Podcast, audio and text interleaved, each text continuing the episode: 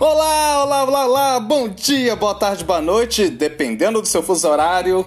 Sejam muito bem-vindos, muito bem-vindas ao seu Impro Podcast Viva a Impro, que tem a locução, criação e produção de eu, Eugênio Macedo, improvisador aqui de BH, e vim para trazer para vocês o seu cafezinho mineiro de criatividade, a sua broinha de fubá de resiliência, ao seu pãozinho de queijo de trabalho em grupo. A quebra de rotina é com o Impro Podcast Viva Impro. Então vamos começar o programa de hoje.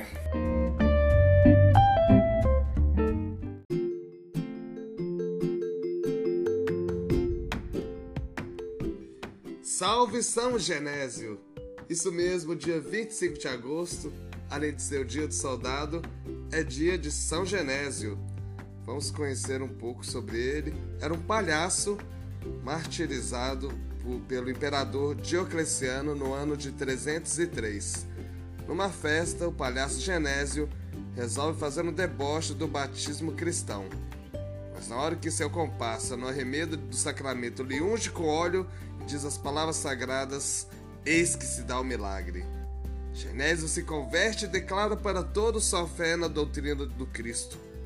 Mesmo ameaçado, não renega suas convicções e acaba condenado às feras do circo. Genésio, o palhaço santo, festejado 25 de agosto, é padroeiro dos atores, palhaços, advogados, epiléticos e vítimas de torturas. Essa história encontrei no livro O Elogio da Bobagem, Palhaços no Brasil e no Mundo, de Alice Viveiros de Castro, e na foto aparece o, o São Genésio apenas com a sua, o seu bandolim e a roupa sem nenhuma máscara. Então, pesquisei aqui na História Mundial do Teatro de Marco Bertoldi e fala que, ao contrário dos atores atelanos, os mimos romanos não usavam máscaras. O mimo não necessitava de mais nada do que si próprio, sua versatilidade e sua arte da imitação. Em resumo, da sua mimesis. Mesmo o discurso era apenas um acessório, Saniones Careteiro era como os romanos chamavam os mimos, um apelido que parece ter sobrevivido no Zani, folgazão da comédia dell'arte. Pode haver algo mais ridículo do que o Sânio? disse Cícero depreciativamente. Aquele que ri com a boca, o rosto, os gestos zombeteiros, com a voz e até mesmo com todo o corpo.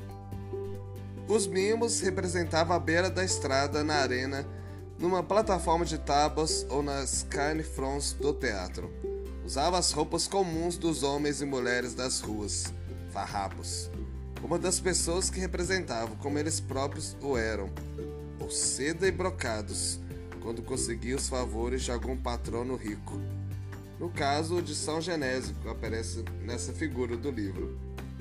Um astro da pantomima podia, entretanto, perder sua popularidade da noite para o dia a roleta do aplauso e da fama podia trazer o triunfo ou o aniquilamento. Quando Nero se deu conta de que o pantomima e dançarino Paris, o velho, seu favorito e confidente íntimo, era mais popular junto ao público do que ele próprio, mandou decapitá-lo sem cerimônias. O filho da vítima de Nero, Paris, o jovem, não teve melhor sorte. Ele, o esplêndido ornamento do teatro romano, teve de pagar pelos favores da jovem imperatriz com a própria vida. Quando o ciumado imperador Domiciano um dia o desafiou na rua, esfaqueando com as próprias mãos. Atores e atrizes de mimo foram celebrados e cortejados. Mais tarde, porém, também eles ficaram sujeitos ao anátema da igreja cristã nascente. O presbítero cartaginês Tertuliano o combativo oponente de todas as perversidades pagãs do mundo corrompido, negou tanto mimo quanto pantomima qualquer direito à redenção cristã em seu livro de espetáculos.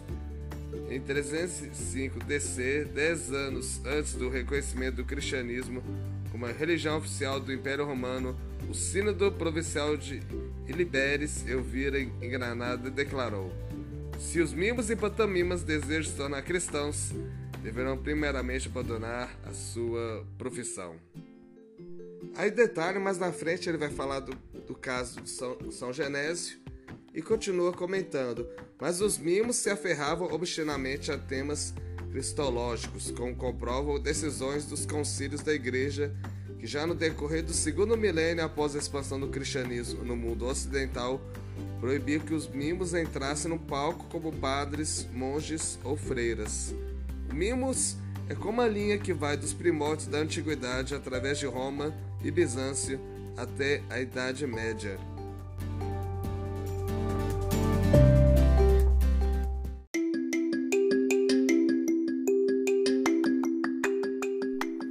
Há muito tempo eu não faço um jogo aqui, não jogo, então vou abrilhantar ou não com um jogo que me lembra, uma variação dele. O jogo que me lembra um jogo de associação livre, uma palavra que associa-se a outra, seja por termos da ideia, seja por termos da rima, seja por termos do início da palavra ou sonoridade parecida. E o objetivo a, a palavra inicial, eu vou conseguir voltar até ela. Vou associando, associando, associando até chegar a ela. Então vou me valer aqui do gerador de palavras aleatórias do Google. Você pode procurar aí para brincar também. Vamos lá. Está demorando, já tinha conseguido. Vamos usar nova palavra. A palavra é cuidado. Cuidado que me lembra saúde, saúde que me lembra doença, doença que me lembra morte, morte que me lembra vida, vida que me lembra vidas, vidas que me lembra o povo, o povo que me lembra nação, nação que me lembra país, país que me lembra continente, continente que me lembra o mundo, mundo que me lembra galáxias, galáxias que me lembram universos universos que me lembram diversos, diversos que me lembram diversidade, diversidade que me lembra tribos, tribos que me lembram é, América, América me lembra África, África me lembra Ásia, que me lembra Europa, Europa que me lembra é, Portugal, que me lembra Espanha, que me lembra França, que me lembra Alemanha de novo, que me lembra Itália, que me lembra pizza, que me lembra Papa que me lembra Coliseu, que me lembra Roma, que me lembra gladiadores, que me lembra brigas, que me lembra bigas, que me lembra carros, que me lembra rodas, rodas que me lembram é, manutenção, manutenção que me lembra cuidado. Tá aí a palavra cuidado, a primeira e a última palavra. Segue então, gente. Viva Impro! E jogue você também esse jogo que é muito legal.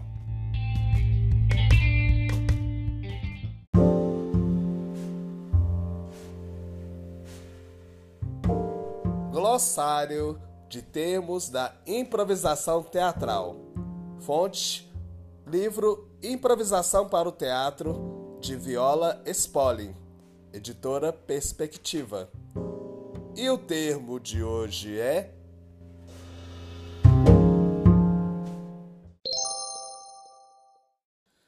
Afundar o barco. Cena desequilibrada. Refere-se à marcação iniciada pelo próprio ator ou atriz.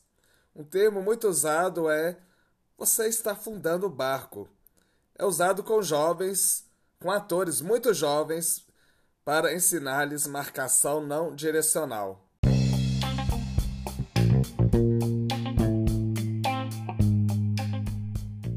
Viva a Impro Indica! indicar a Impropédia, a enciclopédia da improvisação teatral brasileira, projeto encabeçado pelo Edu Miele. Você pode pedir gratuitamente no perfil do Instagram do arroba Impropédia ou pelo e-mail impropediabrasileira.gmail.com Indicar também a revista Status, revista virtual encabeçada pelo Fen Hortali, improvisador argentino que vive na Espanha. Revista que há mais de 10 anos divulga o melhor da improvisação no mundo. Você pode também ter um perfil no Instagram e o, site é o www.statusrevista.com. Um grande detalhe que você consegue acessar a versão em português graças ao trabalho de tradução da Luana Proença.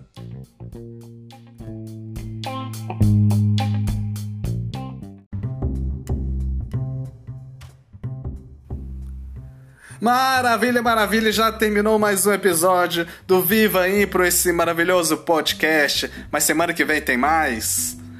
Críticas, sugestões, dúvidas?